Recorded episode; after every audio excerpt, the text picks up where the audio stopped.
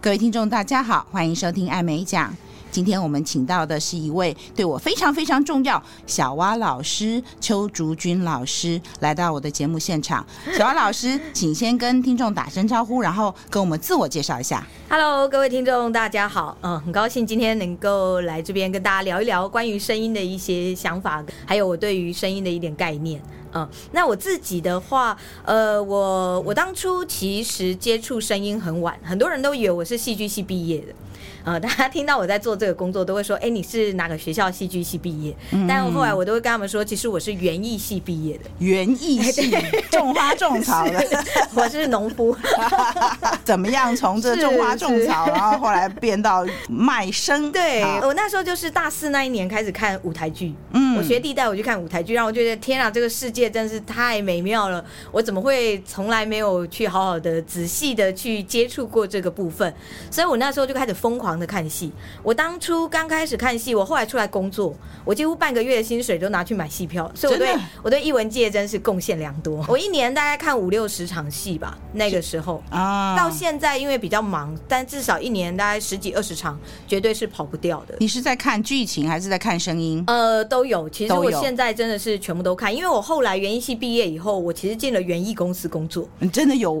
我种花真种的草就对我真了，的我好好去好我去卖肥料。 但是那三年半有一个好处，因为我的公司是非常正常的，就是八点半到五点半的上班时间。嗯那我就。下班的时候没事做啊，我就跑去社大。我那个时候的社大是刚开始、刚成立的，就嗯刚成立没几年，所以那时候非常多元的课程。嗯，我就开始去学戏剧、去学相声、学历史，反正就是我喜欢的，因为我就是喜欢历史跟表演，嗯还有生物、啊，就是这几个是我非常喜欢的东西。生物啊，生物，有时候我才学农嘛，哦 因为我非常非常爱生物。那时候也是因为这样，我才去念理工科。所以老师，你从看戏开始，你后来有玩剧团吗？嗯有有，我后来三年，为什么我只做了三年半？就是因为我直接就进剧团工作了。哪一种剧团啊？我在儿童剧团，一开始是进了如果儿童剧团，好因为开我非心哦我常最非常喜欢崇拜赵志祥 赵哥。啊， 对，我那时候超崇拜他，然后看到他的剧团在招人，我就我就毅然决然的觉得我就是要投入这个行业。当初被非常多人阻止嘛，因为剧场就是一个钱少事多离家 远，然后又离很家累远，嗯对对，又很累很。累， 是，那那但对我来说，我觉得那是一个理想。可是后来我发现，呃，我其实并不太适合剧场的工作。嗯哼，呃怎么说？嗯，我后来就是发现说，我虽然喜欢表演，呃，可是我其实因为我我有我有那个触觉敏感的问题，啊，所以我没有办法化妆。没有化妆，是，然后还有再来戏服啊，因为戏服你一定是要，就是比如说今天晚上穿，明天还要再演嘛，就就是是你要一直穿。充满了汗味。对，然后嗯又只能用酒精消喷一毒，喷或有一些衣服它是不能洗的，对所以变成其实我的皮肤会非常容易过敏。所以你不能穿戏服，不能上妆。呃，我包括我连隐形眼镜都没有办法戴，天因哪为我我有我只要有异物，其其实我我我除了手表以外，我也其实也很少戴什么东西所以。我要攻击你就摸你一下就对了。呃，是，其实小的时候我同学都这样对待我，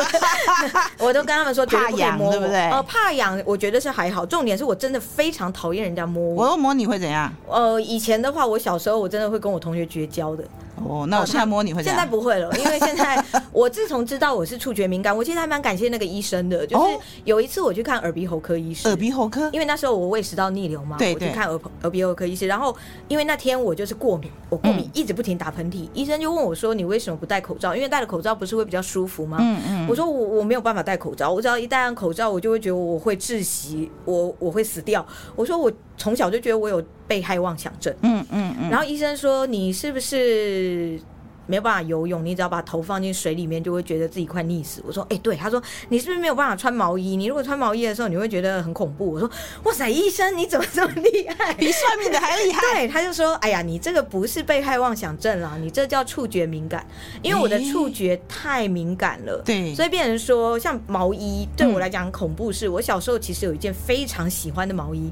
可是我每次穿脱它，或者甚至我穿在身上的时候，我都会觉得我的毛是跟它，就是我不知道，那那那我不知道该怎么形容，有点类似静电效应吧，嘿嘿嘿就你会一直觉得有东西一针跟你一针在你身上。在对，就是在摩擦或者是在在传导之类的，那诶那种感觉真的很可怕，所以我都只能穿棉的衣服，而且。哦，以前我小时候，我妈妈都说我一定是那种有钱人家出身的，因为我只要走进那个衣服店，我跟我妈说我要买衣服，大概就是全店不是最贵就是第二贵的，因为我一定都会摸到那个质量很好的，那你会像那个有一个公主，就是那个床上有一个豆子，你就睡不着了。哦，那个是还好，那个是还 好，我只要不要是接触到我的身体的就可以，不要所直以接接触，对，所以只要我的床单或者是什么，就是如果说有东西卡在那里不舒服，顶多只是还好不舒服，那个嗯还好。可是重点是接触皮肤，所以你真的是富贵命，因为就要棉的，那个床单一定要很好的，还是丝的 对，。是是是。哦，我这我现在买的那个床单，它的触感就跟皮肤一样，所以我现在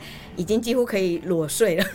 这真的是我觉得最人生最美好的一件事。所以床单公司找你去做测试员就对了，这个经过他测试过的就可以裸睡，这样是这样吗？你又我是不是又帮你开发出一条新的工真作？的 真的，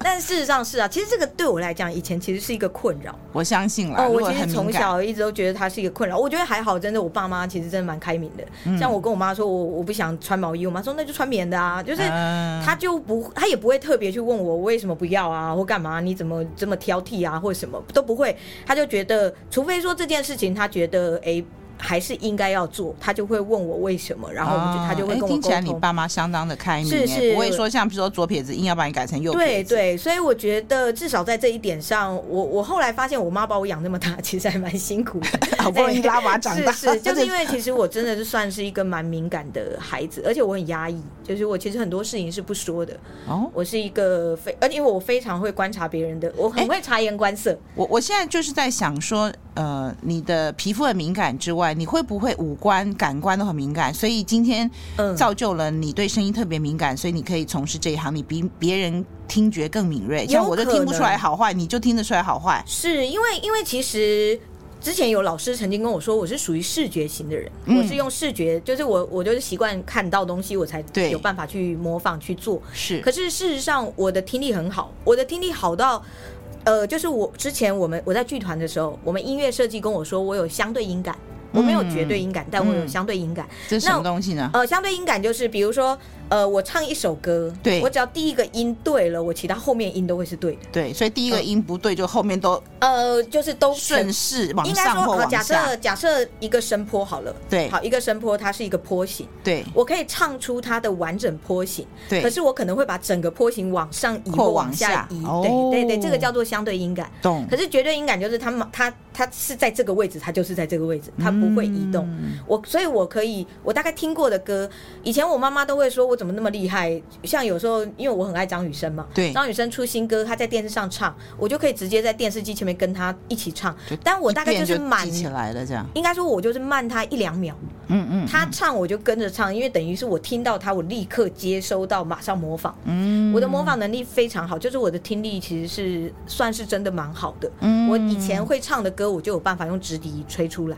嗯嗯、所以变成我的触觉敏感，就等于我的感觉能力是很强的嘛。嗯然后听力又好嘛。对，然后我又是视觉型的人，那你所以什么都敏感啦。对，，所以后啊你来是很。挑食的人吗？呃，以前会，现在比较不会了。有嗯些人他味觉很敏感，是是就我认识那种，就是对一定要那一家的蛋糕，一定要那一家的是牛奶，是是像我喝起来都一样，哦他就对通通对觉得不一样。哎哎，你要说这种挑食，我是也所以是哈还好所以我是妈可以很参会加做菜你可以参加日本那个什么电视什么 啊。我知道有一个节目，温泉，闻一下就知道是哪一座 山，哪一个温泉。我常都觉得说，真的有人这么厉害吗？那个乖那乖个是真的，真的是把那个蚕豆酥弄得碎碎，然后那你一闻你就知道是哪一家的，对。你所以做得像到吗？像我哦，这个我没办法，哎因，为那那个个节真目的叫什要么？我已经好喜欢看了。我也忘了，因为我妹也很爱看。我 我我每次回回苗栗的时候，我我妈他们都会看，我就会跟着看。哦，所以你是苗栗人那？我是苗栗人，哎，嗯，客家人。 啊，真的吗？我上一集就是访问一个苗栗人哎、欸，哦哎但我从来没有想到你是客家 人，我讲下嘛，我呀，你不要他讲这边啊。呢，你跟我们来吸俺讲烟，吸烟，吸烟呢？哦哎吸烟呢？讲俺唔冇妈脏的啦哎。呀，俺们俺跟我们后啊，你还得好，哎，每个礼拜三晚上还有在上啊课。好厉课害语哦！课哦就是纯粹兴趣，我觉得它是一个啊很很好听的语言。这我样我之前也有去上过课语课，可是后来因为我那时候有去做客家电视台的配音嘛，但那时候被骂的很惨，因为我的课啊语真的太糟糕了。啊，哎，的我课也语有真的配过糟糕到哎一个啊，很可怕的地步，然后一直被骂。但是呢，领班就会跟我说你哈，这声音表情很好啊，就哎呀，这哈客发这哈发哈，讲都爱用用暗白呢哦。正经正经哦，原来我们还有这个渊源 哦，是苗栗的客家人是是哦是。哎，真里面的好多点都可以聊，嗯因为我刚刚就听你这样讲，就有包括说，哎，你父母对你的教育嗯啊，或者是你说你有胃食道逆流，像这 些，因为胃食道逆流，据我所知会影响到声音。我们每一点都可以延伸成一集，我们哇会不会直接做成带状节目，然后每天播，然后播个两个月之类的？真的，而且胃食道逆流啊，我今天刚好去跟一位语言治疗师做，就是我去看他怎么教课，然后我就很有很很有幸的被邀请去参观，嗯然后我就跟他说我之前有胃食道逆流问题，他就说哦，那是因为我的舌头太短，导致我我在吞咽的时候，对就我在吞咽的时候呢，那个食物就是进去有时候可能会。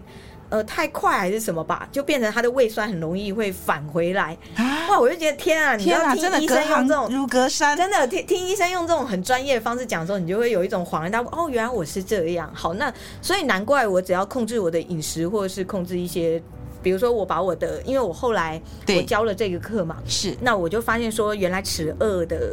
位置跟状态也是会影响我们说话。我第一次发现是因为我有一个演员，因为我自己有一个声音剧团，我有一个演员，他的虎牙很长，然后他我就觉得他讲话怪怪的。后来有一次我就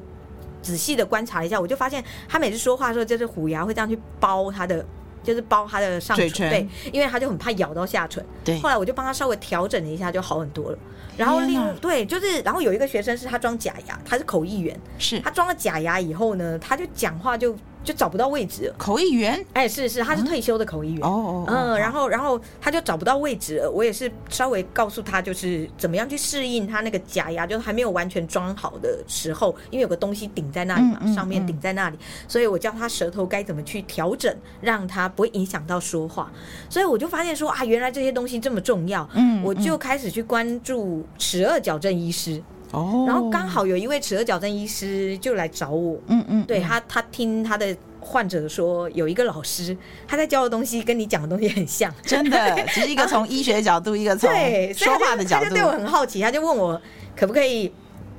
交流一下，对，然后我就我就我就说好啊，那你来旁听我的课，因为我也不知道嗯嗯到底医生他们是怎么怎么怎么在做诊疗的嘛，嗯我就请他来旁听我课，他就说哇，哎、其实很多东西很像哎、只对是手法对不一样，对，那他们是从哦医学面，我就是土法炼钢，因为我就是完全凭感觉嘛，是我凭感觉看学生是什么状况，我就直接帮他调整。那自从嗯跟那位医生这样讨论以后，我就发现说，哇，原来齿颚就是嘴巴这一块真的对于说话，因为我一直都觉得舌头啊嗯这些很重要，原来它是整体都会影响。我就开始非常认真的去追一位齿颚矫正医师，就是今天邀请我过去的赵赵哲阳医师。嗯对他就是专门做止鼾、打鼾，哦，嗯，还有就是齿颚矫正。对对对，就是包括什么，就是上下颚突出啊，对，什么有的人上颚还要突那出个对两对侧对，骨带头脚哎还要对对切，对不对？对，就是他就是专门处理这个部分的。哦， 对，然后我就发现说，哇，天啊，这真是一个大灾问、大学问啊！对，当年考不上医学系，还好现在认识了医生哈、 真的还来得 及， 还可以补回一点。虽然说当然不可能学到他们的全部，嗯嗯，可是嗯至少可以理解说，到底跟说话还有跟声音上这些哪些是相关的，哪些东西是可以拿来帮助学生的。各位听众有没有发现，我们才刚开始讲没多久，你就已经迷上了呢？这就是为什么我要请小蛙老师 来的。你看看哦，刚刚他已经开始告诉我们，有舌头也会影响，然后。牙齿也会影响，哎是是天呐！所以装个假牙，可能我的口译生涯就受到威胁之类的吗？对哦 对，哎，事实上有可能哦，因为装假好牙害你的怕口腔位置就会改变啊。就好像人家说嗯矫正完以后会变美女啊，像是是小 S 就是他们就说，对呃，牙齿排列矫正以后嗯嗯嗯脸型会变，是绝对绝所对以也有可能是逆向的，然后矫正以后变不一样了。对，不要说牙齿矫正，眼型会变了，包括你连像我的学生学完发声以后，脸型都变了。没所以错，我都跟他们说，来学发声就是一个身心灵成长课程，你还可以兼美容美仪。对，哎，小花老师，呃，我之前有一集就是谈到说我一路在。精进自己的口译是能力的时候，我其实上了很多的课。嗯那其中有提到你，我那时候可能没有得到你的允许，所以没有把你名字全部铺露出来。哦没关系但以是后我有提请到。尽量提，不好要学到我的语言。 好，那个大家赶快，我告诉你，在那个下面的文字框再把到底是哪一集把它集数写出来。我那时候就有提到说，老师有叫我要那个练核心，是是，然后呢咬筷子。嗯然后后来老师就觉得我的脸看得出来，你怎么肌肉不对，就是表示发声不对。然后我那时候开玩笑说，那我以后会有苹果肌哦，哎 是是对不对？是所以你是刚刚也提到了，没错哎，真的哎，我很想叫你神奇的声音魔术师，呃，对，其实学生很多都这样讲，就是说我是声音魔术师，然后也有学生说我是人声调音师，哎，很好，人声哈，声对，音就的声，是因为不是那种琴音的调音师吗？对，那对我对就是帮每一个人，就是根据每一个人状况，把它调整到他最好的发声状态。我的听众里面很大一部分是口译员，或是口译学生，嗯或是想要当口译的人。你没有听到这一集，你就亏大了。我们从头开始讲一下，艾美奖是怎么样认识小蛙老师的。是那就是呢，呃，艾美奖一直都在找各种的声音的老师啊，发音的老师，在精进自己，好像一直都觉得学不够的感觉。那后来呢，我就在网络上逛逛逛逛逛，就逛到了小蛙老师，然后我就去报名小蛙老师的一堂课，那是大班的课，我还记得那有四堂课叫做声音中的喜怒哀乐，对不对？对哎你有这个是课对不对是？没错然后第一堂就是喜，然后整堂课呢，我还记得在重庆南路的一个教室，整堂课都在各种的喜，这个大笑小笑什么各种，然后同学之间还要互相评论，说哎那笑得很假这样。然后我就想说，嗯，这老师好像很厉害，但是我好像不太需要这个喜怒哀乐，因为口译基本上还是中规中矩了，没错还没有大喜大怒大爱是大乐，那也太夸张了。所以一下课我就把老师。就在旁边就跟老师说了啊、嗯我肯定这个老师，我们是所以我就说老师，我可不可以请你跟我上一对一的课，然后谈一谈话，我们就上了四次的课，四小时。但那四小时其实不夸张，我可以说它改变了我的职业生涯。怎么说呢？好，这老师你听得不要太感动，不要哭哦。好啊我今天也第一次揭 露，在你面前揭露，真的学生我是都有讲，所以哇大家都好期待要请你来是演讲。哎，昨天真的有学生说。我们可不可以自己掏腰包凑钱，然后请老师来我们课堂上面演讲？绝对没有问题。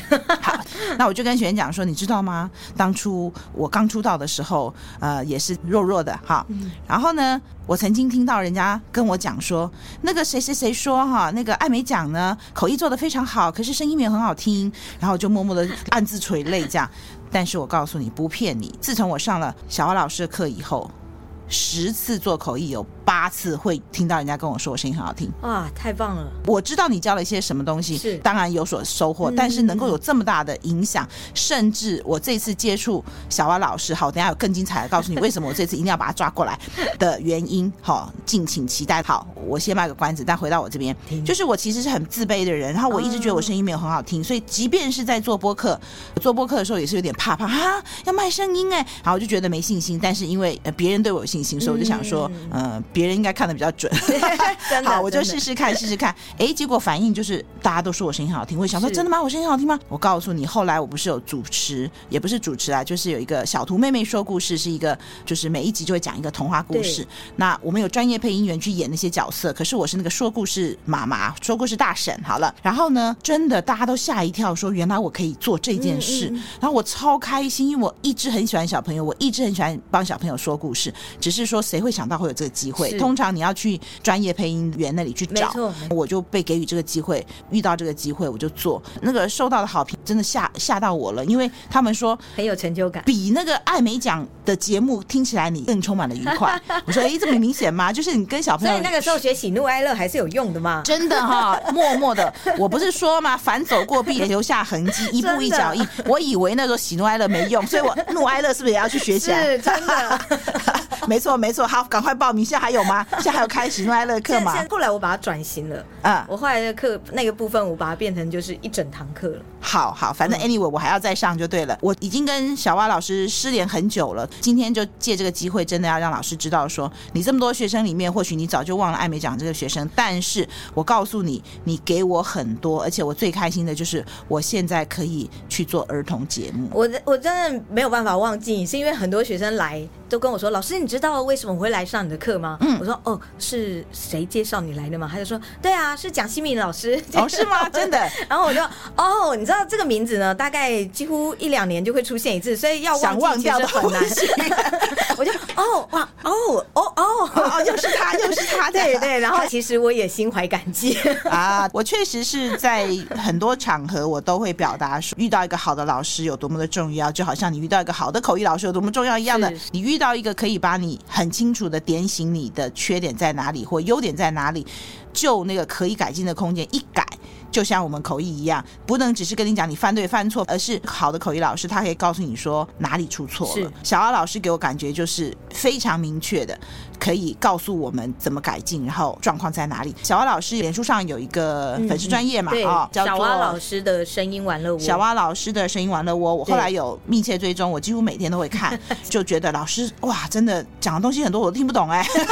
太专业，太专业。觉得我很我很白话了。天哪好好，我会再努力再白话一点。我跟小蛙老师的渊源，我就讲到这边。今天如果你还觉得艾美讲的声音不难听的话，小蛙老师是大功臣之一，而且原来这是可以改的。我们都以为声音就是天生，然后嗯就老天爷赏饭吃，没赏这碗饭给你吃，你就算了 吧。这部分我觉得可以先提一提，这真的是非常多人的迷思。好，因为因为其实。我每个人真的都会觉得说音质就是天生的，对，但我真的必须要说，音质真的是天生的。音质对，音质绝对是天生，就是你的声带的长短、厚薄，还有你长的样子、你的体型的大小，比如说你是胖，你是瘦，你的整个的状态，的确都会影响到你的声音，这个是绝对没办法变的。什么可以变呢？可是每一个人，如果你把每一个人当做一把乐器，你就会比较理解自己声音的状态。可以调松调紧，对，每一把乐器，它刚出场的时候，就是它的声音一定都不好听，没有很好听。为什么？嗯嗯因为即使它是百万民琴，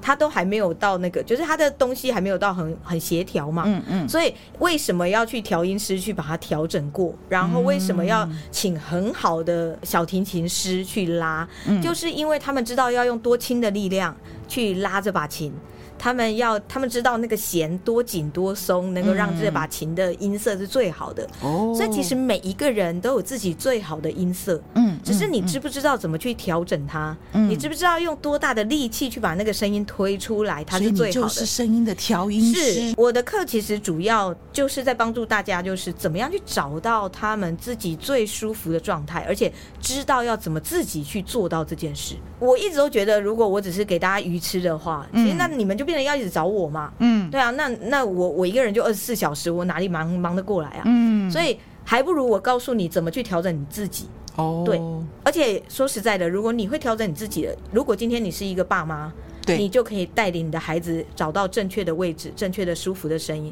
如果你是一个老师，我就会超开心的，因为像我很多学生，他都是学校老师，他们其实都会带到学校里面去，比如说他们。有有小学老师跟我分享说，他就开始教学生演讲啊、朗读的时候要怎么样去做到这些事情，怎么去找到自己好听的声音，让学生更有自信。我就会觉得这样很好，因为我真的一个人二十四小时，我不可能教很多人，一定要靠这些老师们去帮我们这样子去推广出去。把这个种子散播出去，对，因为其实有好声音这件事真的不难，只是问题是我们从来没有去想过我们怎么把我们的话说出来。即便我也只是学到了一点点皮毛，就老师所会的，我只会冰山的一角，种子撒下去就会大家各自延伸，影响到周遭的人，这不是很好吗？是就跟我们讲的共好，大家要共好。没错好，现在要讲到的是为什么我最近跟老师说要跟他调时间，其实老师一直都在我的邀请清单上面，可能已经放了一年以上了。可是我没有那么积极，就呃慢慢排嘛，慢慢排嘛。那我也知道老师很忙这样，但是最近因为我刚刚有讲到，我密切追踪老师的小蛙老师的声音玩乐窝脸书粉砖，然后呢，有一天小蛙老师去听个演讲，是，然后前面当然你就写了你自己的心得，但是最后面一段，叮，就分析起了口译员了。然后我就觉得说，我好专业哦，怎么都看不懂。 然后我就决定，老师，我又要跟你上课了，你先来上我节目吧。哎，老师，我把你这篇念一下好不好？好啊，没问题。好，我们不知道这两位是谁，所以我们就事论事啊、没有要做任何人身攻击、人身批评啊、就事论事。这边我先念念一下老师的 po 文。哎，还是应该你念。好啊，可以好啊你。念好了啊、呃，因为今天的讲者是女生，两位翻译是男生，所以我发现了一件很有趣的事情。明明台上讲者的声音稳重而且有力，第一位翻译呢却因为音阶不够高，加上没有做出一样的空间感，导致只能用拖音来表现讲者的速度。加上他习惯把重音放在每一句的后半，声音就变得像是在对小孩说话，甚至感觉像在撒娇，形成一种很有趣的可爱感。尤其对比于这场专业的大型讲座更是强烈。第二位翻译啊，则是一开始就将音阶拉高到符合讲者的状态，所以听起来是很舒服的。尽管偶尔重心稍微偏前了一些，尾音也没有这么稳，可是这基本上已经是吹毛求疵了啦。再次，我们换回第一位翻译，因为每十五分钟就要换一次嘛。接在第二位的后面，音阶就跟着上来了，听起来舒服很多。只是身体力量都放在上身，空间感跟速度依旧没有办法控制，声音也出现比较明显的鼻音，加上尾音还是有类似装可爱的拖压，而且因为声音偏浅，口水音也比较明显。这个听讲座除了听讲者分享内容，有时候也可以发现一些很有趣的声音转换。对我看到这个以后眼睛一 亮，天哪、SOS！我要请小蛙老师来教我们这到底在说什么东西。好，小蛙老师，我这边要告诉你，完了，我要以为问的我，我以为我以为我讲的很白话， 哎真糟糕。对吗？我想要知道什么叫音阶不够高，什么叫做空间感没有做出来，什么哦叫做把重音放在后半句，然后形成一种很可爱的感觉，甚至像对小孩说话在撒娇。我当然看得懂你写什么，但是哦具体而言，在声音的呈现上到底什么意思好？然后什么叫做声音偏前，然后什么重心放在上半身之类的，然后还有最后是我一直没有办法克服的，就是。我也有去做少数的配音工作，那当然我是业余的啦。嗯口水音，口水音，吞口水，就口水的声音很大。好然后我还甚至上去 Google 怎么样消灭口水音，可是弄了半天还是不会消灭口水音。那如果今天你又可以呃让我们这个一语道破，可以学会。哎，对了，插话一下，就是我跟学生讲说，就我们一辈子都听到人家讲要丹田发声啊，啊是是是我们也知道丹田就是肚脐下面三指啊，但是到底怎么丹田发声，还有说要那个提肛是哦，甚至我们去跳那个有氧舞蹈，老师也嗯提肛提肛。然后有一天，就是我在上小蛙老师的课，我就鼓起了勇气， 我那天就问说：“老师，我知道什么都要提肛，请问提肛是什么东西？”老师一句话，从此我就会提肛，而且一天到晚教学生要提肛，那个很想要上大号，但是暂时不能到厕所，哎，说那对种对对，就是不能憋上，住的你要感憋觉住的感觉，没有对错，就是想上大号，但是不可以去上。你如果体会不一语到，点醒梦你需要中上大人号的时候，就先忍住两三秒，不要去上，那就叫提纲，之后你就会了。还记得你跟我们讲说，有些肌肉就是一直都是用力的，有些肌肉就是要放松。。对对而，且我在你的书还是在网页上有提到，放松是关键，是呼吸是关键，是没错像这些没错都要请你跟我们稍微讲一下。哎，我相信。听完这个节目，应该很多人会去找你上 课，太重要了。你是不是要付我那个真的，我广一定告会费之没类有问的？题 的，这个绝对没有问题的。以好后开玩笑来，开请玩大笑家一定要说是从这个节目来的，我对，才知道然后要拿一怎么个分。折价券， 我来哎印好像印可以别哦哎，我我给他印个至少一百张吧， 感觉可以哦平。券打九八折，好不 好？ 其有实点其太实少不。用啦，你只要你只要写说你是听了这个节目来的，好不好？我们就可以 对，要怎么做自己决定。哎、我们来真的严肃的讲起来是哦，我对今天这一节是非常期待，然后我弄得我学生也都很期待。 好，我我觉得一个一个来讲好。所谓这个音阶不够高啊，是因为我前面有提到，这就是为什么我第一句会写说今天的讲者是女生，两位翻译是男生，因为男生跟女生虽然说都会有男高音、女高音，就是会呃，就是都有低中高音，男是不管男生女生，可是男生跟女生音阶大部分来说是不一样的。男生的话大概来说是比较低的，可是嗯女生来说的话，她的音高是比较高。好，那如果我是用男生的这个音高，然后我现在要去配女生的声音，我就必须要把我的男生音高拉到这个高音，这样嗯子才能搭上我刚刚这个女生的这个高音嘛。但如果这个女生刚好是一个女低音嗯哦好呢？，如果是一个女低音，大概会是我现在这个位置。嗯，那那女如果高音呢？女生的音阶啊，因为因为像我的话，我就是属于女生的这种音阶嘛。对哦、那我是女高音，对你是我的声女音高是女音高音，对，女中音大概会是这个样子。是，女低音的话，大概会是这个位置，嗯，呃，这样子的声音。可是女低音是这个位置，但是男高音的话，大概就会是这个位置，大概就会是女低音的这个位置。哦，呃，因为说话的方式跟声带的长短厚薄不太一都样。不一样。是，所以通常一般我在听男生的声音的时候，我会先把他的声音进到我的身体里，转成我的声音的音阶。我确认了他是属于我的音阶的哪一个，我才转回去告诉他他是属于哪一个。哦，所以这是为什么我也可以帮男生调整声音的原因，嗯嗯是因为我有办法去把他的声音转换成我的，然后我消化了以后再回转回成他的给他。但是这有点困难呢、因为我们口译员不太可能说还去挑到一个跟那个呃讲不者用是不用说话是音高一样，男生女生，我这我觉个得这个这个不用，因为其实我刚刚讲的是已经是非常专业的了。为什么我说第一位翻译音阶不够高？是是因为我们平常在讲话的时候，其实不管是不是在做口译，嗯我们其实每一位，就是包括我跟我学生在讲，我们每天早上起床的时候，声音是不是都长这样？比较低。对。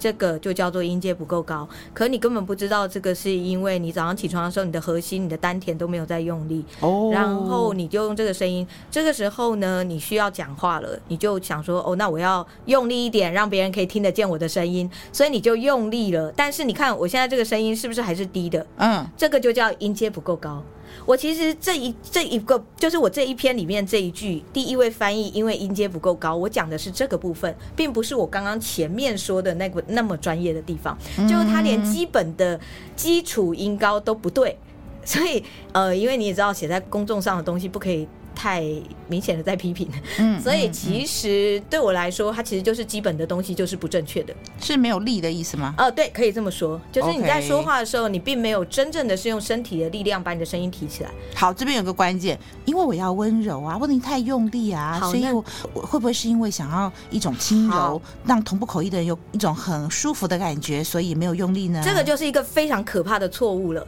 我示范一下，就是比如说我刚刚就是这样完全没力嘛，那我为了要有力，是不是我就得大声？嗯是那我如果没力的话，我是不是这个就叫做没有力？嗯就是声音听起来根本就不好听啊，没这根本力比较轻柔。像我的 p o d c a s t 里面有一集就叫做“你以为的慵懒其实是偷懒。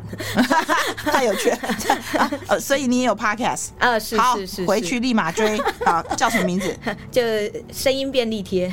便利贴，对便利贴好好好就是哎太一张重一要张的了。便利贴我嗯光是每天追你的那个脸书就已经追不完，觉得老师 你为什么有这么多时间写这么多东西？每天你是不是也是个不太睡觉的人？啊，是我我其实很想要睡觉。 真的啊， 好，但是这个就是基础音高。所谓的基础音高，就是其实我在帮学生找自然音高的时候，我都会跟他们说，他们最大的发现就是当他们发现原来所谓的丹田发声，嗯或者就刚刚你说的提肛这件事，提纲对，其实提肛它真的力量很小，可是事实上只要那么小的一点点力量，就可以让你的声音听起来是比较舒服的。像我是现在就是只有提肛，嗯，嗯，那我如果没有提纲的话，我声音就是这样。我有提纲，声音是这样。你看，就是我除我只有提纲，其他东西都没变哦。所以我们其实，在专业要说话的时候，应该要做好，对不对？不可以这样软软的瘫在椅子上。呃，如果你已经像我，我是已经那个力量已经非常控制的很好，所以我爱怎么做，基本上我那但个力提量纲都还是在继续提，是是，所以我就没差。可是你会发现，我今天其实也做得很正，因为我昨天太晚睡了，啊我今天的身体状况不是很好，所以你对你的身体状况跟你的声音是完全敏感，这可以是手是控、 呃自是动可以可以这么说调整这样子。但我现在嗯大概控制度也只有大概到八成到九成而已。怎么说？因为我其实。因为毕竟我我不是学医科的嘛，嗯那嗯我对于我自己身体的肌肉或者是整个的协调不是那么的理解。是像我今天去参观一个齿颌矫正医师他他的工作坊，然后我就看到他在诊治病人的状态，对我就发现说哦，原来有些东西是我没有注意到，或是从外面是看不到的。哦很多东西真的你没有上过解剖学，其实你是不是那么了解的？所以你会去上解剖学吗？呃，但其实我是真的蛮想，因为我那个时候知道英国有所谓的呃声音硕士这个这个学位的时候，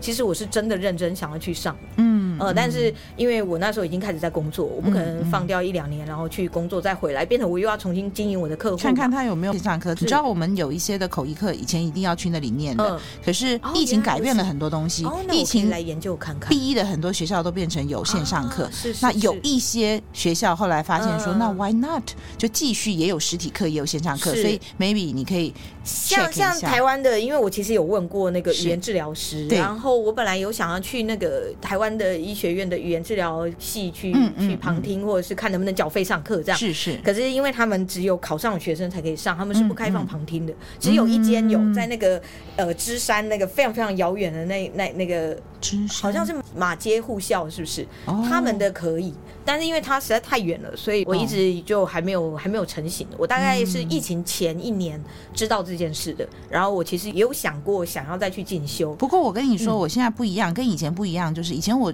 可能就会觉得哦，他们没有。现在的我有时候可能就会写信去问说，你们有没有考虑线上上课？哦是是，就是假设我要上小花老师的课，嗯如果我住在高雄，我以前可能就觉得那没办法。嗯可是现在我的个性就会觉得 Why not 试试看？也许我就会说，老师，你可以接受用 Zoom 吗？用这种啊网络上课是吗是是？诶，是有的时候有些单位或有些学生跟我提一些新的点子，我们也会觉得诶，可行啊，嗯，也许吧。我只是了解突然想好到哦，好哦或者是我都跟学员讲说，你们整天就说什么哪里没有口译课，你找到一群人，你就找到老师上课了，是你不没要错等人家被动的等人家开对课对，对因为所谓开课也是一种商业行为嘛，没错他一定会算他的成本嘛，是要几个学生以上才能够开没，错那你就去找到那几个学生的，就可以跟人家谈，而且你还甚至可以影响到授课的方式跟内容。嗯没错没错，对不对你等其实很多补习班人跟我报开班呢、对啊其实非常，多因为人跟你我报补习班开是他帮你开好，对你去报，但内容是他定好的啊、嗯嗯嗯对不对嗯？对所以为什么我找你上一对一，就是因为我觉得说我要的东西太明确了，没我错就是要改善我的口译，希望我变成一个更好听的口译员，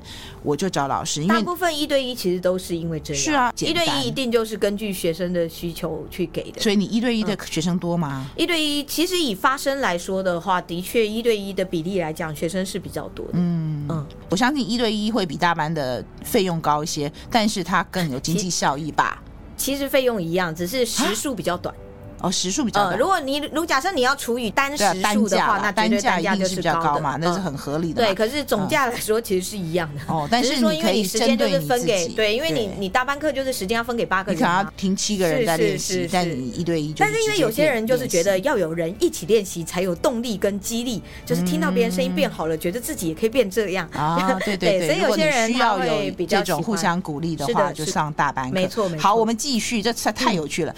因为我就在班上时不时就提到你，所以我学嗯生也问说，什么叫做说话要有空间感？空间感是怎么样形成的呢？空间感有两个方法，很简单去做到。嗯，一个方法就是你把手放在耳朵旁边，嗯然后呢越过头顶画一个半弧线，有点像那个愤怒鸟飞出去的感觉。哦然后到、 对，然后到前面的时候把双手合在一起，对对，就是变成一个有点类似变成锥状型的感觉。然后嘞好，然后比如说我们就讲谢谢大家四个字好，然后你就这样子说，对那个声音会差很多。比真如的说，对，比如说你先正常说谢谢大家，谢谢大家。好，然后你做这个做这个动作讲，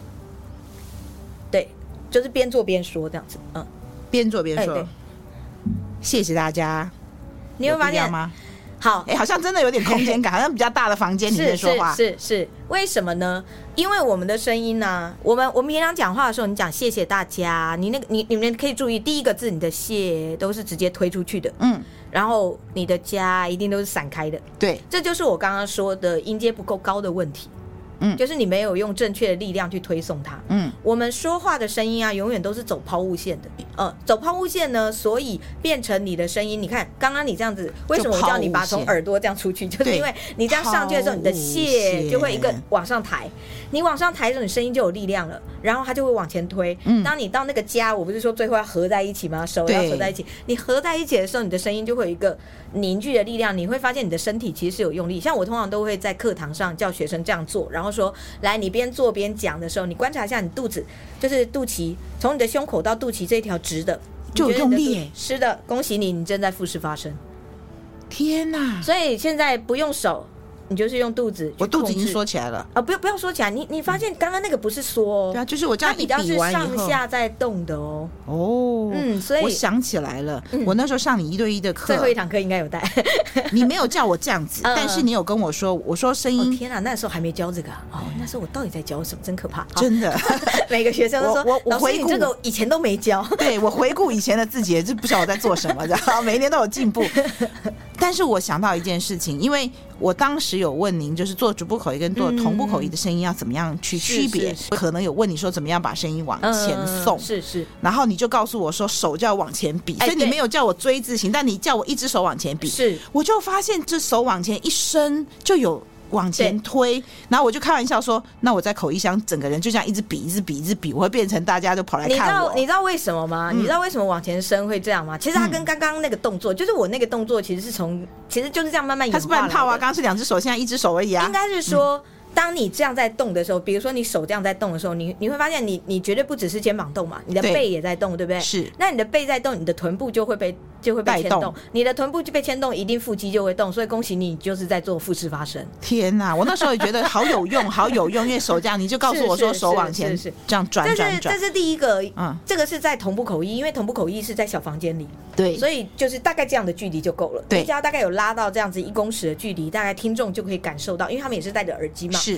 所以他们就可以感受到你在跟他说话。嗯，好，那但是逐步口译就不一样，因为他是在舞，他是在台上。对，它是你演必讲须式要的，对他他的范围更大，所以呢，像在我的教室，我就是直接跟学生丢球，丢球，硬网硬的网球，对硬网那个一个那个那个一颗才十几块而已，真的是很便宜，是真的大家可以去买一颗来丢，好，真的超有用。就是下抛球，像垒球一样那种下抛往，啊对，对就是由下往上的那种是抛高抛物线的那种抛对球法。对，你想象，比如说像一般我会让我的，如果他是要。五十人以上的大场地，我就会让他站大概两公尺，是两到三公尺左右。对，然后呢丢球，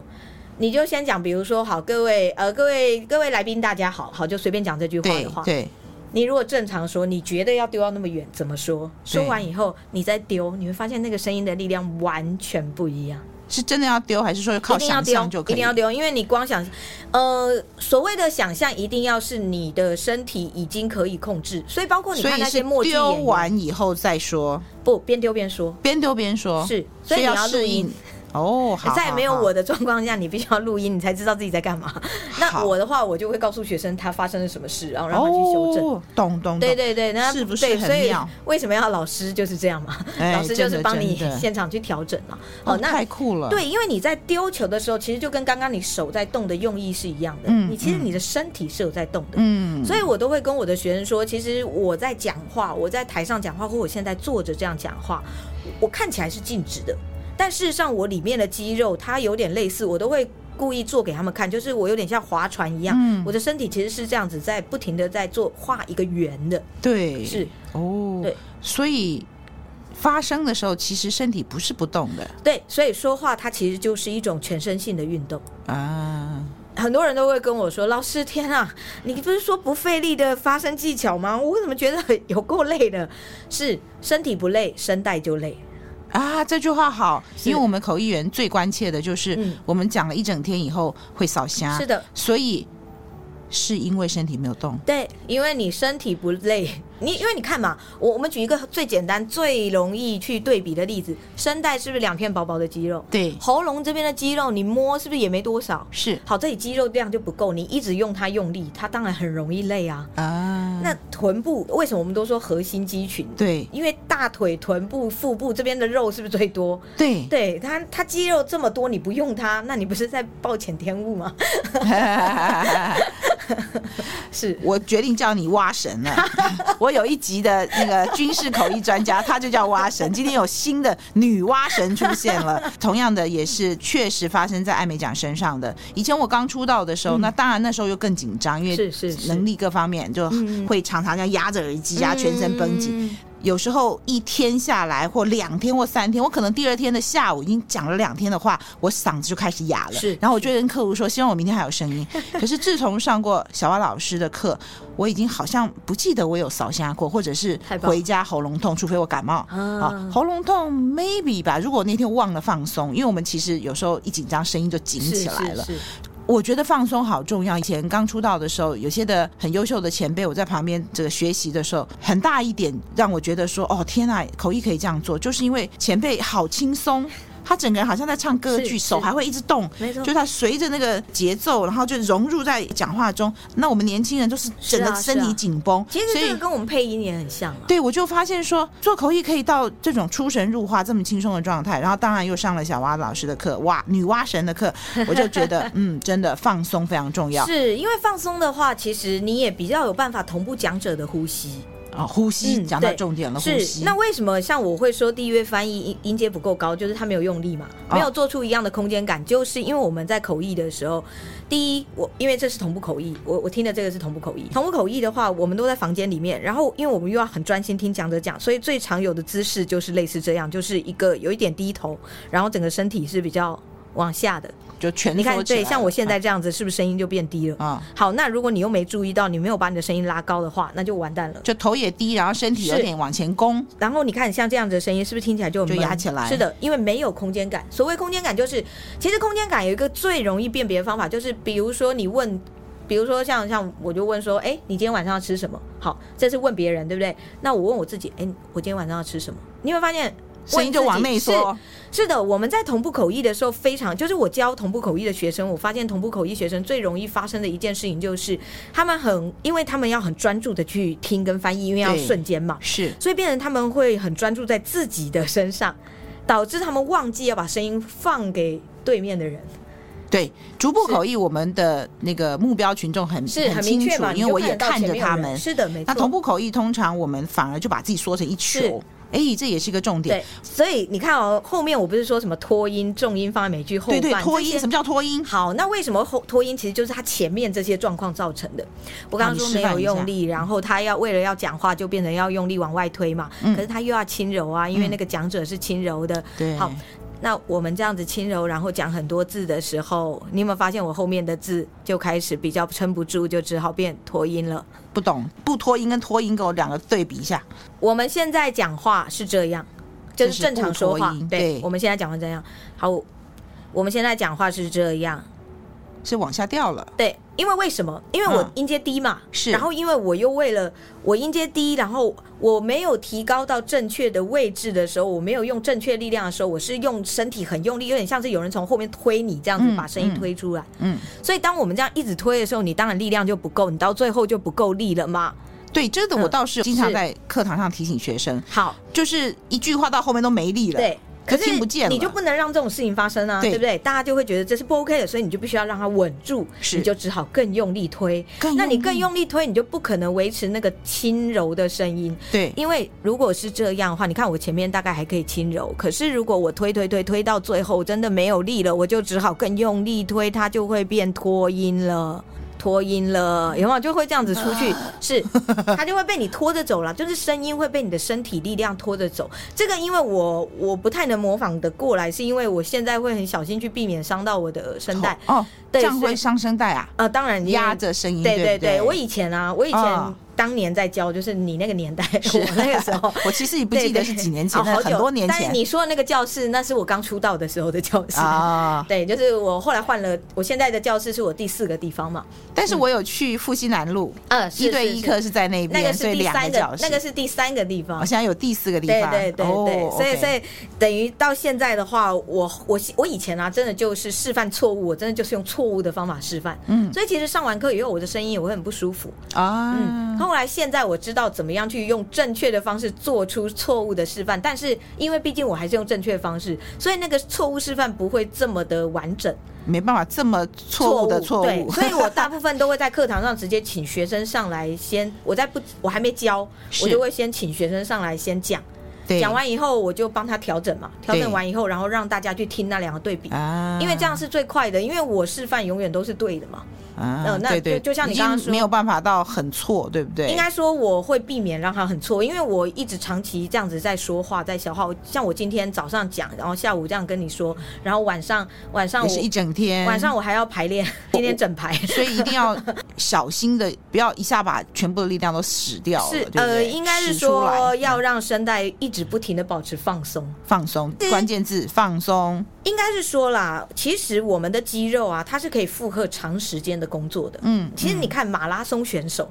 诶马拉松选手他跑跑都是十几个小时、都欸还诶没事儿，对不对，那我们 我们跑跑十分钟就就不行了。但是百米跑就不能用那种哎强度，对对不对？所以你看哦跑很久，跑百米它要的是爆发力，然后跑马拉松它要的是配速。嗯其实我们说话也是，要配速，呃，还有就是要用正确的方式。你怎么样跑得最省力？你看他们马拉松选手是不是都会去找，比如说你用什么角度跑，或者是遇到什么样的风速的时候，你用什么姿势，它会比较可以不会逆着风，就是不会让自己那么费力，这些就叫做 mega，就叫专业。就是要学到省力的可方式。以这么说，其实我就是在教学生这些啊，就是在告诉学生说，哎，你怎么样去找到你最省力的方式，以你的工作的状态。对，因为每一个学生来，我都会问他是做什么职业的嘛，嗯那他这个声音是要做什么用？因为像比如说咨商师，他要的就是对一对一，然后是要柔和的声音。要能够让人家接受的声对，音。那瑜伽老师就是他的困难度，还有包括健身教练，他的困难度就是他们如何边做动作，声音又要很好，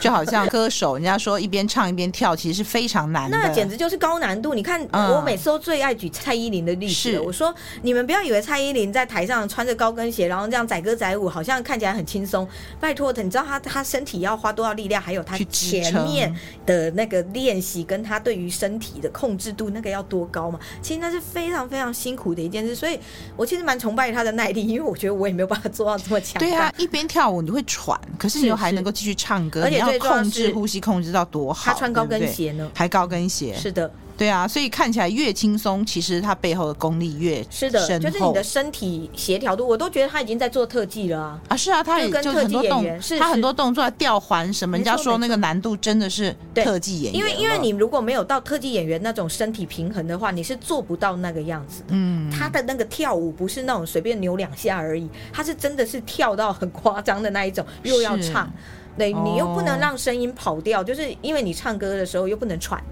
不能啊，当然不是行，所所以有以些就要用那个录音的没对嘴的，所以所谓的专业其实它就是控制度了。嗯，其实说穿了就是这样嘛，其实包括口译也是嘛。那所谓的专业就是你你如何很精准的能够快速的去切换嘛。对，对嗯我觉得快速切换是一个难度，有的时候我们呃慢慢的切换可能还做得到。嗯嗯嗯，那快速就没有这么容易是没。错诶那老师，你说这个呃，好像在撒娇有一种可爱感，这是怎么样一种说话方式？也许我下次那个讲儿童故事的时候用得上呃不要，因为他那个是不好的 方法。啊。但 但是什么叫做撒娇啊？是怎样叫撒撒娇娇啊，基本上啊，就是尾音会上扬啊，啊？我音上而且会扬多音啊，啊，有昨天我跟他们对讲啊说，尾音上扬的话，你就可以去主持儿童节目。对啊呀、而且如果你再加一点鼻音的话，就很可爱了、啊就是奶。蛙音。可是你看嘛，那如果我说好，各位同学大家好，我们今天呢要来上的是声音课程，我今天要来教大家怎么样把你的声音练得更好。你会觉得这个老师是来是来闹场的吧？小蛙姐姐，哎，你觉得这老水师果姐姐，对吗？你你这样子，你教我说话，你自己都讲的，就是这哦就是不不不够专业。对，前一阵子你的粉砖上面就有一段影片，就是说教我们怎么奶蛙音。然后我昨天就示范给学生听嘛，你就说什么哎呃舌头往上颚顶，对不对？应该多用这每个字顶呃档二，顶上颚，然后下巴要放松，还要再高一个音阶，还要再高一个音阶嘛。最重要的是尾音不可以收哦，每个啊字都要往外丢。哦那我下次教口译的时候，可不可以用这种声音说：“大家好，我们今天来教你怎么样做一个很优秀的口译员？” 可以这样吗？好像也是可以啦。其应实该学生都跑我光觉得，光其吧？实我们可以做一个节目，就是奶蛙的播报，就是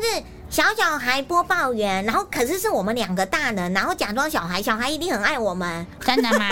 应该是那个鸡皮疙瘩掉满地吧不？会啊，你看我，我每我都觉得我学的很像啊。哦，我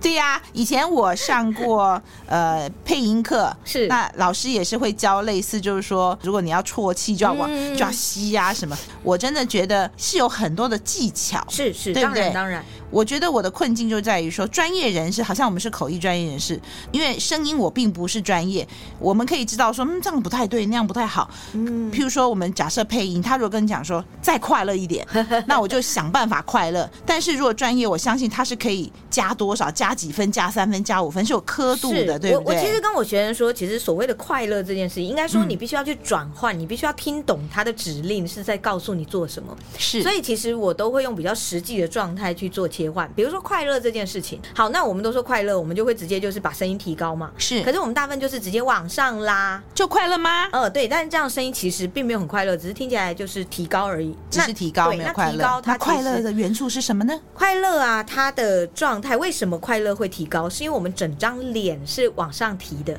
只要嘴巴笑就会比较对快乐你。看，其实我只要这样子把整张脸往上提，就算我的嘴角不是笑的，我的声音听起来都是快乐的。真的吗？所以如果我把嘴角往上扬，或者是我的表情是快乐的，我声音是会感觉起是来比你较看现快在这一乐。段，其实整个声音就比较跳跃啊，而对且是对比较轻快的，这个就是快乐的感觉啦。那我如果要哀呢，哀的话，基本上你就是脸整个放松，脸放松这个就很哀啦。就很哀了吗？我们这样子讲话的时候，人家就会觉得我们不是很想做这个节目。嗯，就不想被谁拿着刀子架着你的脖子来上艾美奖的节目，对一点不甘愿的感觉如吗？如果你再加一点，就往内啜收的泣，你就会觉得这节目到底为什么这么难过？就是 是有， 好，对不起，太爱演。好，没事没事，哎 没错没错，我也觉得我们需要这样子玩吗？好，没事没事，好，谢谢老师亲自示范。呃，好，我们先讲重音偏前是怎么样一种假假设假设你用一个同样的句子，什么叫重音偏前，什么叫重音偏后？重音偏前，好，女生的重音偏前会比较容易听得出来。嗯嗯，我现在的声音啊，就是因为我是高音的嘛，嗯，我现在的声音就是属于是偏厚的。好，我现在在不改变任何东西的状态下，只改变我的重心，就是我现在把我的重心往前放，你们就会发现我现在的声音听起来就是感觉鼻音好像比较多，然后听起来就是比较轻。你所谓往前放是 physically，其实大家要去做往前放这件事很简单，你只要把你的身体往前倾就好，然后嘞就会怎样？你的鼻身音体就出往来前了倾，对，鼻音就会出来了。哦嗯，我本来以为是一个句子，然后那个呃，譬如说小蛙老师就放前面，小蛙老师就放后面，不是这个意思，呃我重音误会了，放我前误会了。重音放前后的话才是这个意思。嗯嗯，嗯对，跟所谓的重心的话，哦重心跟重音不一样。好，所以刚刚那个是是重心指你身体的重心对对对对对对哎，对对对，往前身放体，重心，那就哎会对变对紧对张的状态是吗？呃，应该是说你的声音就不会那么专业，哦，因为放在后面的声音会比较稳。哎，那有一说就是说，如果你想要专业，想要有权威感，想要有说服力，你的音就要往下放，比较低沉的声音，有这样的说法呃，吗？其实你看，像我是高音的，我也可以做到专业感。重所点以在于你的重心是不是在后面。哦，所以对我们应该靠椅背这样说吗？呃，应该是说，其实你只要把重心放在，如果各位是有在运动的话，嗯你只要试着把你的肌肉力量放在背肌跟臀部就好了。嗯就，是但我身们体会有的一个重状况，心就是我也有看过有人就是靠着椅背这样子在口译，可是你会离麦克风很远，呃不中需要间就有空间的哎，是空的气，流我动在教声。同步口译员的时候，我就是直接进录音室教他们怎么去调整他们的姿势。天 哪，这么专业，我也要是上报 名。好，那在这个调整姿势上，其实非常简单，你不要只是上半身往前倾，嗯，你必须要是以臀部为支点，整个臀部就往是前整个坐上，不是不是不是，不整个是上半身往前，往前，哎，对，你会发现所谓的整以臀部为支点往前，就是你的臀部本来现在是整个实的坐在椅子上，对不对？对，当你在往前的时候，你会发现你的后半半臀部有一点点离开椅子。是你其实有身体是前倾的，但你的整体状态是没有变的，嗯你的重心还是在后面，所以你的声音，你看，像我就算现在贴到麦克风这么前面，我的重心还是可以在后面。你真的已经往前倾，但是你声音还在后面。对，哦因为我一直把我的重心是放在臀部，我永远以 OK 我臀部所以我的发声课有一堂课，哎，应该那个时候应该那个时候你应该我也有在带这个，就是会叫你们把臀重心放臀部，有吗？天哪，我那时候连这个都没教，可能有，是我忘记我那时候到底在教什么了太可怕了。我只叫你就叫我回去要练棒式，不可能！我那时候如果有教然后要躺下来，哦那每天要好好躺下来，那我真都的没有教照着做，那真的没有 教，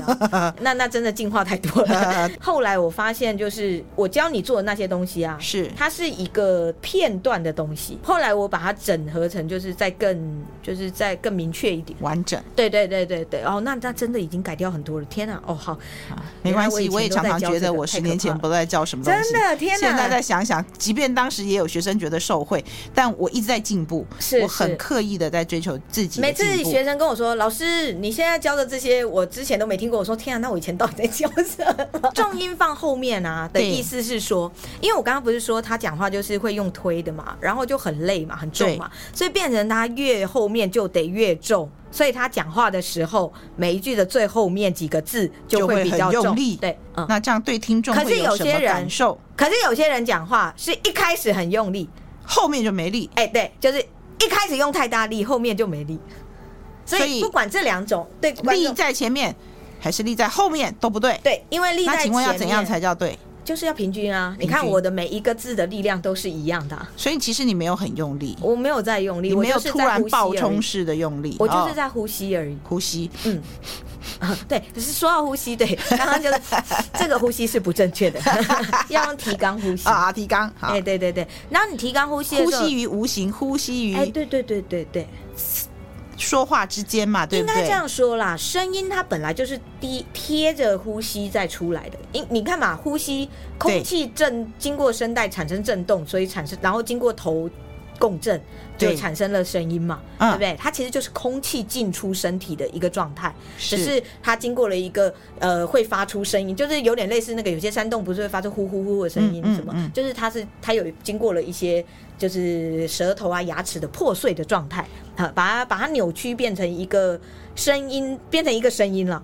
我们的口腔其实就是一个这种所状态，以一边说话，其实就有在呼吸。应该是说我们说我们的声音就是跟着呼吸在出来的，就小时候，我记得学唱歌的时候，老师是说，就是在字词之间就要轻轻的呼吸，而不是憋着唱唱唱到最后没气了才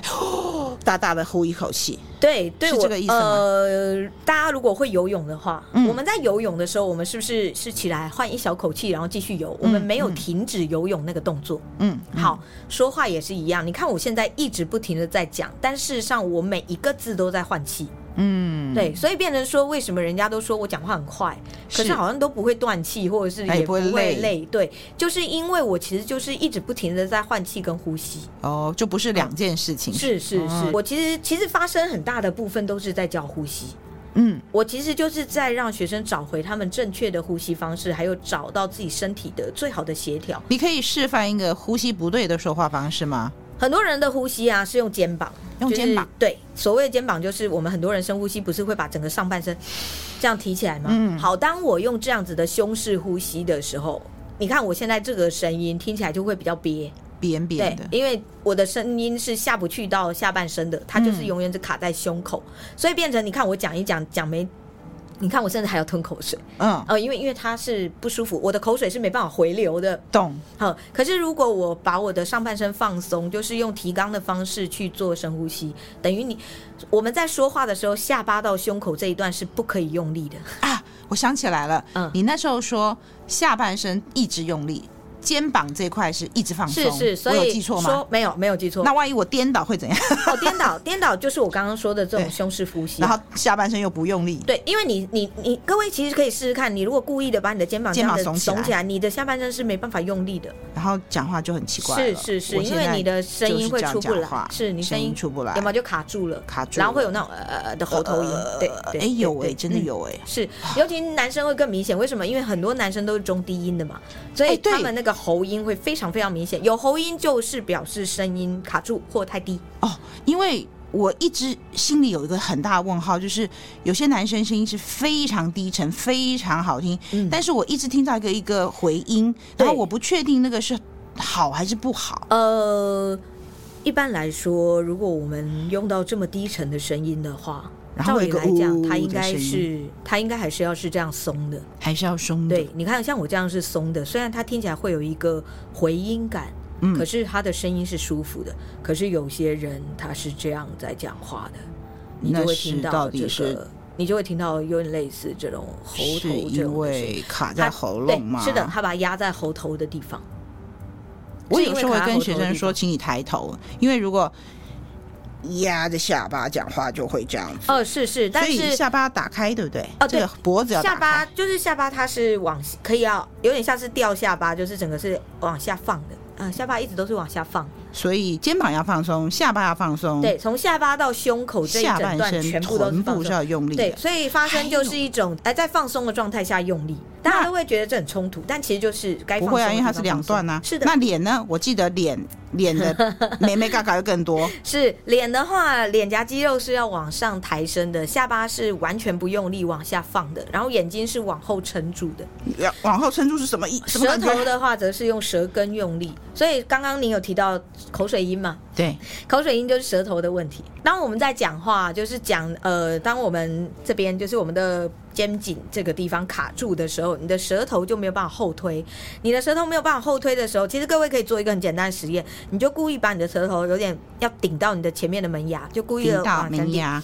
对嗯，，然后你就故意顶在门牙这边这样子讲话，讲的很不清楚没关系，你就故意讲个几句话，你会发现你的口水都卡在嘴巴里，没办真法的回流。它你的嘴巴就会越来越多口满水满。嘴巴都是口是的水。所以为什么我们讲话有的时候会喷口水，或者是会有口水音？当然，口水音它的原因除了这个积聚在嘴巴里回不去以外，还有一个原因就是吃东西吃的太粘稠，所以你不要吃导致你的糖，导致你的口水太粘稠，糖啊，或者是 cheese 啊、牛奶啊，对，就是有甜的东西，或者是这种那比较浓稠是的要食讲物话之前不要吃，还是整个要把它在生活中戒掉？没有了，戒掉大家都做仙了，我对，我也觉都得觉很得自困己难，太可怜了吧我也。觉得太困难。只其是实多好吃大啊量讲，像比如说，比如说我今天中午假设假设我中午吃披萨，对，然后我吃完以后，我可能一个小时以后或半个小时以后我就要录音，或对我就要上课，就不我行就会喝水。哦，我会我喝只知道我若吃麻辣锅的隔天，麻辣锅是绝对不行了，因为麻辣锅这种东西它就是非常的刺激。那你第二天假设，如果说你第二天只工作一两个小时，我会就算卡了痰。是，还有啦，我觉得是因为现代人的生活的关系了。嗯第一，我们现代人有一个最麻烦的地方，就是我们电脑用很多，所以变成我们整个肩颈这个地方，整个都是往前倾的嘛，甚对至我们的下巴都是抬的嘛。是我们就是有抬脖子、乌龟颈的问题，不，任何人都有，几乎每个人都有，除非你每天都有在做运动，然后你像军人一样每天都有端正你贴的墙坐姿壁，，对，那个不然的话你不可能。你有这样子的状态之下，再加上我们都市人又不爱运动，我们的运动很多都只是走路、跑步这些东西。嗯嗯，然后你的你的上半身肌群就没那么有力，就是你的背肌的力量不够。嗯背肌力量不够，当你累的时候，你就会驼背。对，好，你驼背，然后脖子抬，你的声带这边就是周围的肌肉，就你脖子肌肉就拉扯了嘛。嗯你嗯，拉扯了以后，你的舌头就会往前，它就回不去，所以你的口水就会积到嘴巴里，然后再来，因为你这样子是不舒服的，对不对？嗯嗯嗯所以你的口水就会变得比较浓稠，嗯，因为它会杀菌嘛。所谓的杀菌就是你的白血球会工作啊，嗯嗯，它就会变成一个很恶性的循环。要是你生病，那个白血球工作的特别忙碌的时候，就会有浓痰，哇，那个就不得了了，嗯不得你就会了觉了得你好像每天都有痰，你每天的口水都很浓稠。就是其实口水浓稠，就是我们的身体也不太好的关系了。那多以喝中水。医来说就是这样说嘛，嗯，嗯，对，就是多喝水，对，多喝水，然后要睡觉。，睡觉睡觉真的很重要，但我跟我学生说，对不起，我真的就是睡觉这啊自己做不一点到做不到。可对是因为我做不到，所以我会非常严格的控制我的肌肉。啊，就是当我睡眠，比如说像我昨天，因为我昨天工作真的太满了，对然后今天又都是满的，所以我昨天也是到 三点嘛。嗯，对。然后我今天早上两三又点的时是候我们还在那边传简对讯，然我想后说，哎，怎这么我不睡觉的我呢？最少一定会睡五个小时以是上，但其实那是不够的了。对可是我对一定一定最多一最少一定会想办法睡到五个小时，嗯，然后最好的当然就是睡到七个小时。没错。呃，可是我平均大概是睡六个小时左右。对我只要嗯隔天没有口译，我一定是睡到自然醒，而且我一觉到天亮。其实那个一觉到底是两个小时、三个小时，还是十个小时就不一定。是，所以所以就是睡觉，因为你睡眠不足啊，你的肩颈就会僵硬。这真的超，我告诉你，自从我知道这件事以后，我自己还做了一个实验。嗯，我就实验我十点睡、十一点睡、十二点睡、一点睡、两点睡、三点睡、四点睡、五点睡、天哪，六好点科睡。学啊！ 对，我就每就是每个每个时间睡，第二天醒来脖子状况怎么样，我就每一次，比如说三点睡，我可能会挑个三四天，而且有时候可能就是会交错，嗯你又不能都是连续这样，因为可能会不准。对我有实验，好，真的越晚睡，脖子跟肩膀越僵硬。你知道我怎么办吗？就下工以后就往按摩院跑，让他可们以帮我放松。是，但是可以问吗嗯题是可以啊，当然没问题，但问题是你上工前你就得放松 了。所以要上工前去按摩， 是，没时间来不及了，赶赶着出门都来不及了。还通常我是至少呃下工以后，如果隔天没有要继续工作的话，我就先第一件事就是放松。所以我我家里有一块，就是我当我我那时候搬搬到新的地方住的时候，我弄了一个两块榻榻米，嗯然后做了一个伸展区，嗯，那里有放满了我所有的道具，什么按摩球啊、花生球、那你有没有按摩？椅？呃，我不用按摩椅，因为其实我我我觉得那个东西没有用，嗯，按摩椅的效果不好。因为我们基本上我们自己知道怎么去放松放松的，哦我们都是直接做徒手放松，就是懂。因为我我是跟健身教练，还有一些甚至呃，我我认识一个京剧老师，就是书里面也有了，对呃，就是京剧老师他有，因为他是武生嘛，他们嗯武生嗯他们的都要翻跟斗啊、对滚打啊对什么的，所以他们的肌嗯肉紧绷度也很高，所以他、我那时候我从他那边学到一套非常好的放松方法，